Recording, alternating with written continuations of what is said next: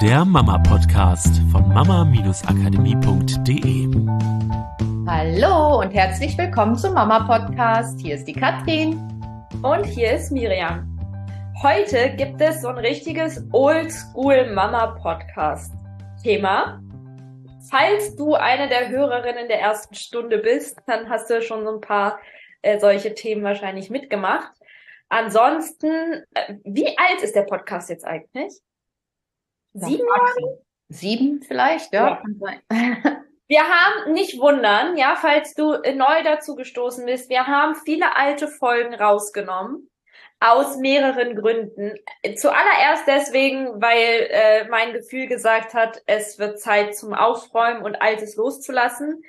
Und diese Folgen sind halt teilweise sogar entstanden, als äh, ich noch nicht mal Mick hatte, ja, wo er der Mama-Part eher von meiner Mama war und ich eher der ähm, der Expertinnen-Part aus, aus Sicht des Psychologiestudiums und meiner Ausbildung und so mit reingegeben habe und meinen Erfahrungsschatz als Tochter.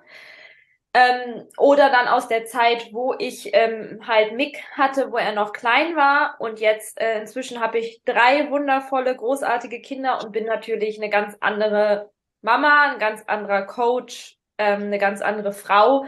Bin nochmal unfassbar viel gewachsen, so dass ich einfach diese neue Energie, dieses Wer bin ich jetzt mit dir teilen möchte. Ähm, meine Mutter ist natürlich auch gewachsen, jetzt hat er nicht mehr Kinder gekriegt, aber eine Schar Enkelkinder ja, wir sind einfach anders, auch von der Energie und ich möchte einfach, dass du uns so kennenlernst, wie wir jetzt sind. Ähm, denn wenn in dem Moment, wo du dich entscheidest, zu uns ins Coaching zu kommen, kriegst du uns ja auch so, wie wir jetzt sind und nicht so, wie wir mal waren.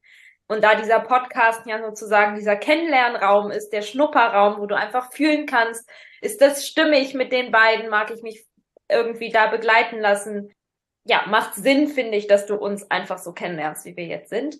Und deswegen sind äh, die alten Folgen inzwischen ähm, verschwunden. Auch wenn da großartigste Inhalte sind und wir sind gerade dabei, auch etwas zu bauen, nennt sich der Mama Club, wo die alten Folgen dann auch wieder zu finden sein werden, weil da einfach mega guter Inhalt drin ist. Aber genau, der, der Sinn dieses Podcasts ist ja, quasi ein Reinschnuppern, ein äh, energetisch kennenlernen, gucken, ob wir passen und das macht einfach Sinn, wenn das aktuell ist. Trotzdem gibt jetzt ein Oldschool-Thema. Oldschool-Thema, weil wir uns früher ganz, ganz viel mit so Fragen beschäftigt haben.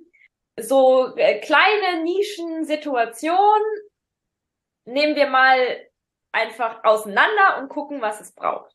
Ich möchte nur ganz kurz noch einen Disclaimer davor setzen, ja, auch hier, falls du neu bist. Worum es uns in dieser Folge geht, ist nicht darum, dass wir dir sagen, mach es auf jeden Fall so und mach es auf keinen Fall anders, weil dann ist es schlecht für dein Kind.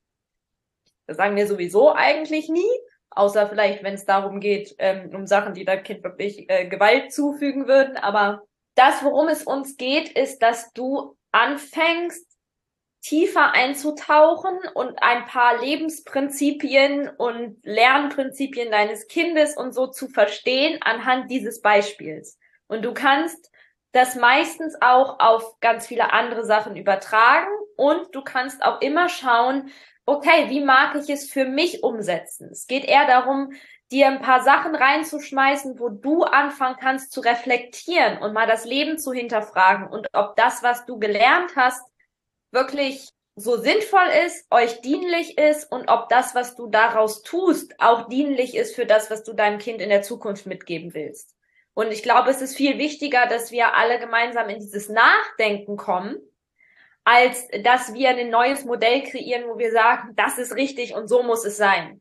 Weil meine Vorstellung ist immer, auch wenn du zu uns ins Coaching kommst, nicht, dass ich dir sage, mach es so und nicht anders, das ist mein Weg und der ist perfekt und der funktioniert, sondern dass ich meine Erfahrung nutze und natürlich auch davon erzähle, aber damit du dahin kommst, selber für dich auch nachdenken zu können und Lösungen finden zu können. Und meine Hoffnung ist immer oder meine Vorstellung ist immer, dass ihr dann da draußen die noch viel genialeren Lösungen kreiert, die einmal natürlich perfekt zu euch passen und die aber auch, wo ich am liebsten auch Mäuschen spielen würde, weil das Lösungen sind, auf die ich auch gar nicht komme, weil wir einfach so gemeinsam im Universum diesen Lösungsschatz an, wie kann ich das alles cool machen mit den Kindern erhöhen und nicht wieder verkleinern, indem du versuchst irgendwie meinen Weg zu kopieren oder so.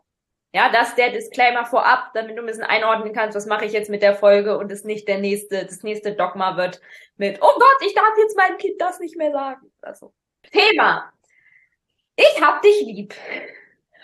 Wenn dir einer sagt, ich hab dich lieb, musst du dann immer sofort zurück sagen, ich hab dich auch lieb.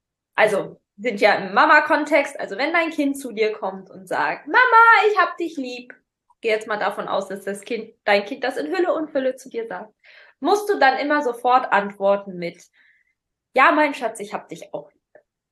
Das ist ja so ein Automatismus, ne? Also man kennt das ja auch vom Partner, ja, der Partner sagt, oh, ich hab dich lieb und entweder sagt man, ja, ich hab dich auch lieb oder ich hab dich mehr lieb oder ne?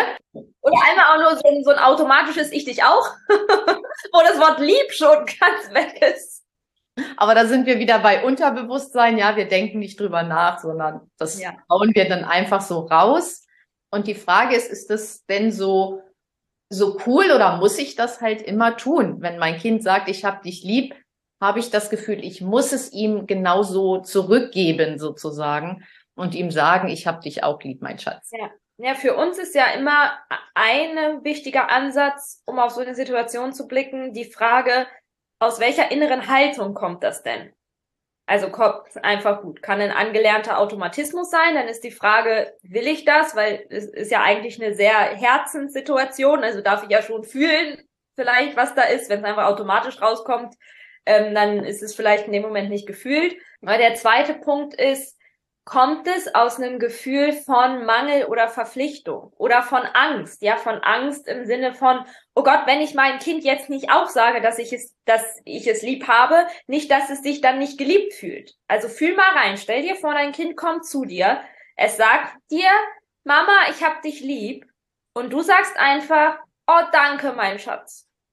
Und mehr nicht. Was ist das Gefühl, was kommt? Kommt da so eine innere Stimme oder so eine kleine Panik, die sagt, oh Gott, aber ich muss doch jetzt sagen, dass ich es auch lieb habe, damit es sich geliebt fühlt, nicht, dass es denkt, ich habe es nicht lieb, wenn ich jetzt nicht auch sage, dass ich es lieb habe. Und, und das ist immer so dieses, äh, für mich dieses Spiel, was ist meine innere Haltung? Ich mag gerne mehr und mehr aus einer inneren Haltung kommen von Fülle, Vertrauen, auch meinen Kindern gegenüber. Fülle heißt, quasi, dass, dass ich darauf vertraue, dass dieser Raum da ist, dass mein Kind sich geliebt fühlt. Ganz egal, ob ich es ihm in dem Moment sage oder nicht. Was ja nicht heißt, dass ich es ihm nicht auch tonnenweise oft sagen kann ähm, am Tag. Aber es geht ja jetzt um diese Verknüpfung. Brauche ich dieses? Kind sagt, ich habe dich lieb, ich muss sofort antworten mit Ja, ich dich auch. Und ich glaube, nein, wir brauchen das nicht. Was nicht heißt, dass wir es nicht machen können. Ja, also ich würde jetzt nicht sagen, oh Gott, du darfst auf gar keinen Fall auch mit Ich hab dich lieb antworten, weil dann entsteht eine Erwartung des Kindes. Aber wenn es natürlich, wenn du aus dieser, aus dieser Angst oder, also Angst ist hier ja ein bisschen zu grob äh, formuliert wahrscheinlich, aber aus diesem Druck von, oh, ich muss das jetzt auch sagen, nicht, dass mein Kind irgendwie denkt, XYZ oder nicht, dass ich eine schlechte Mutter bin, weil äh, ich meinem Kind jetzt nicht auch gesagt habe, dass ich es lieb habe, reagierst, dann kann das schon sein, dass dieses, das einfach erstmal ein Muster ist, was du mal kopiert hast. Immer wenn ich was bekomme, muss ich auch was zurückgeben. Das ist eine Verpflichtung und dass du dieses Muster dann in dem Moment auch an dein Kind weitergibst, weil es halt niemals die Erfahrung macht, dass es dir etwas gibt und nichts zurückbekommt, sondern dass es halt immer, ah, ich hab dich lieb, ah, ich dich auch. So, jetzt ist die Frage, was für eine Erwartung oder was für eine Struktur entsteht denn dann in der Zukunft für dein Kind? Das ist immer so unsere zweite, unser zweiter Blickwinkel. Wenn ich das jetzt durchziehe, lernt mein Kind dafür was Sinnvolles, was Dienliches für die Zukunft oder eher nicht? Und da musste ich jetzt erstmal so an so klassische Situationen in Hollywood-Filmen denken. Vielleicht kennst du diesen Klassiker. Frau oder Mann sagt, ich liebe dich.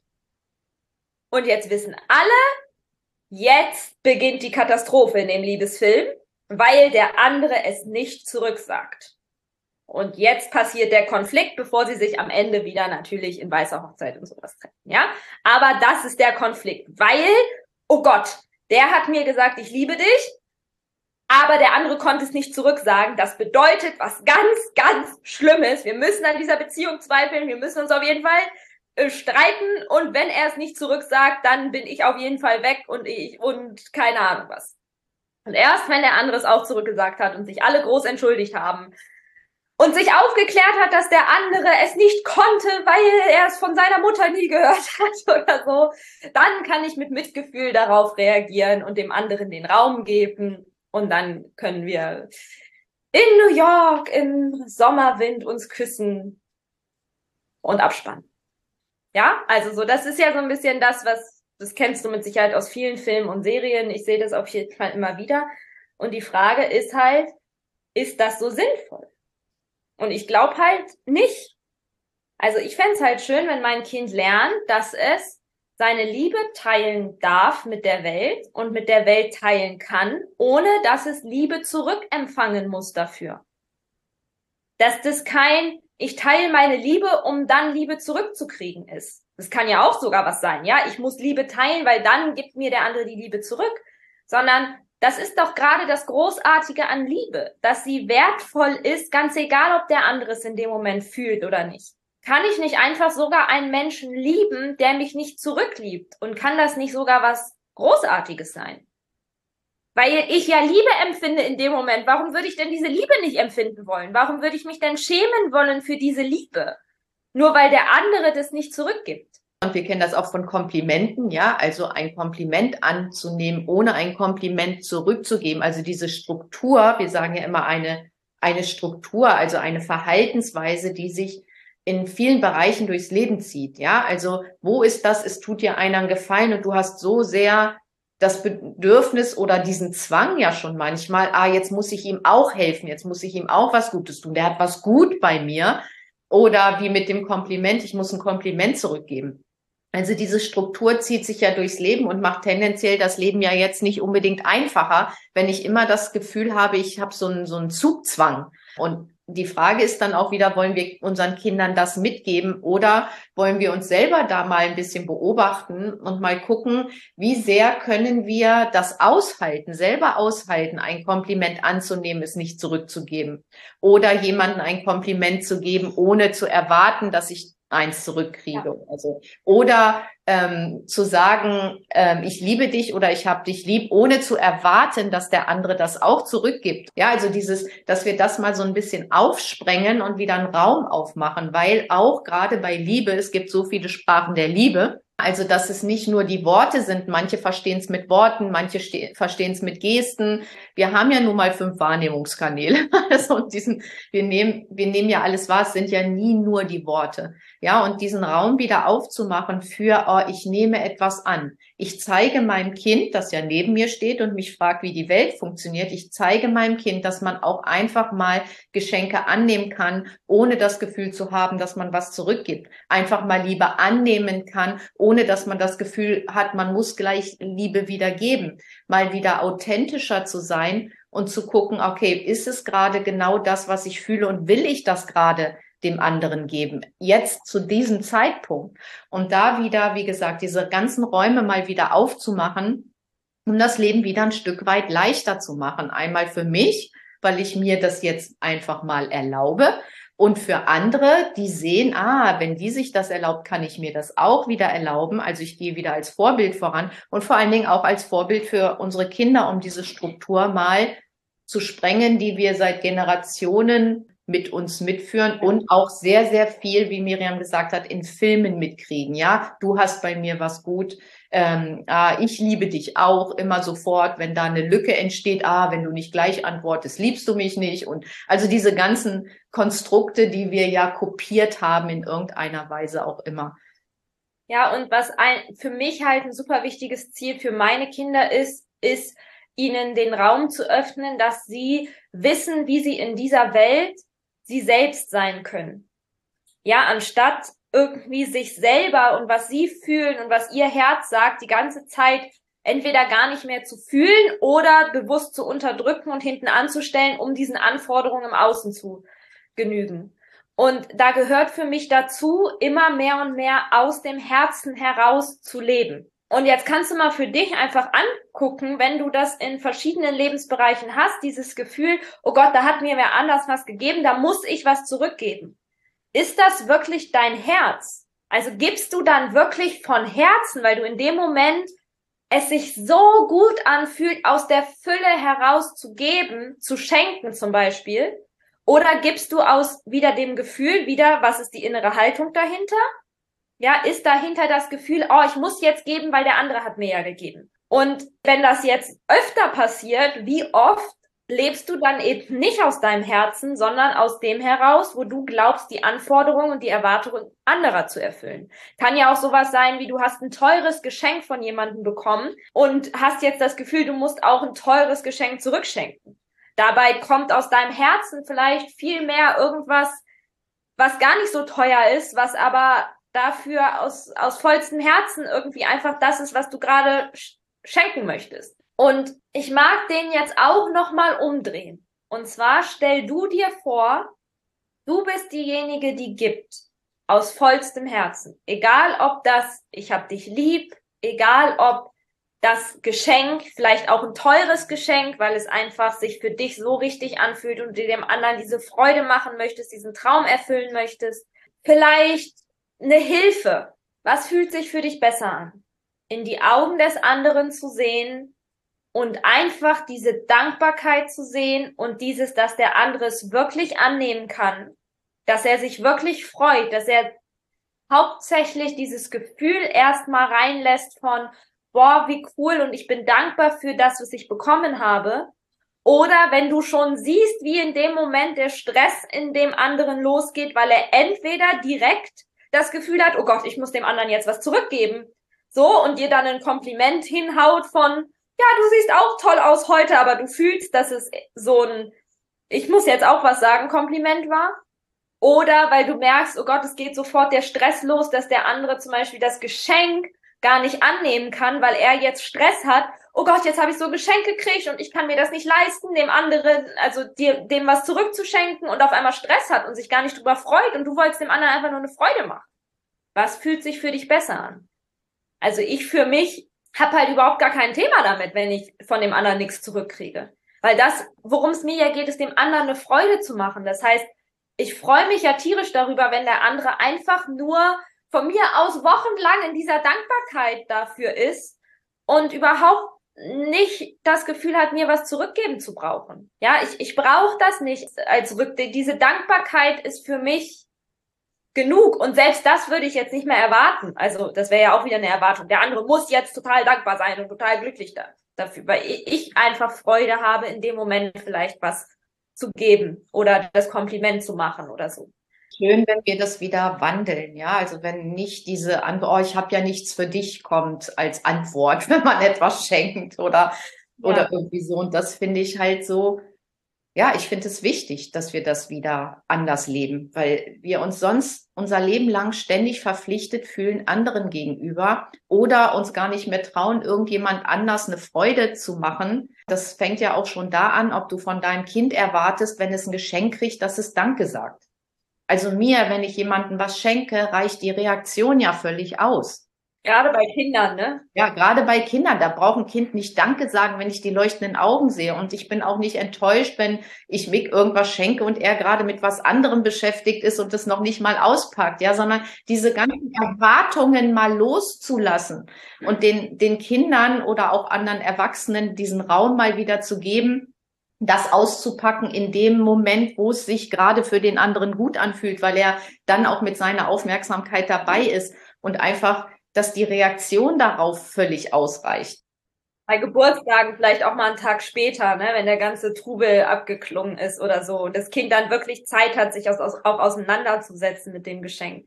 Genau. Und das sollte jetzt diese Podcast-Folge machen, diesen Raum mal wieder dafür aufmachen, anders darüber nachzudenken und auch zu überlegen, okay, wo kann ich für mein Kind wieder eine neue Welt, sage ich mal, aufmachen, die es vielleicht bei dem einen oder anderen noch nicht gibt. Wo kann ich wieder eine neue Welt aufmachen, wo das Kind beobachten kann, ah, das kann auch anders funktionieren.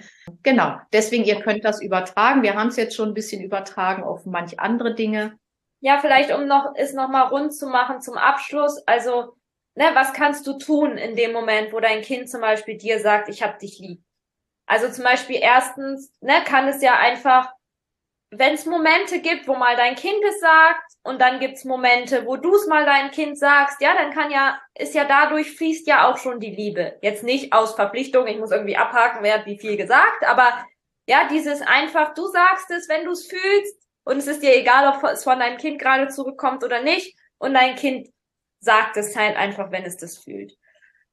Und wie kannst du in dem Moment auch reagieren? Also hier, ja, mach den Raum auf und guck für dich, wie kannst du reagieren, was ich zum Beispiel momentan gerne mache. Und da können auch bei mir immer noch mal in zwei Wochen auch andere Optionen mit dabei sein, ist, dass ich mich zum Beispiel einfach bedanke für die Liebe, dass ich sage, oh danke mein Schatz oder oh danke, dass du mir das sagst oder danke für deine Liebe oder danke, dass du deine Liebe mit mir teilst oder je nachdem, was sich gerade stimmig anfühlt, dass das allererste, was mein Kind als Reaktion bekommt, erstmal dieses, okay, ich nehme das.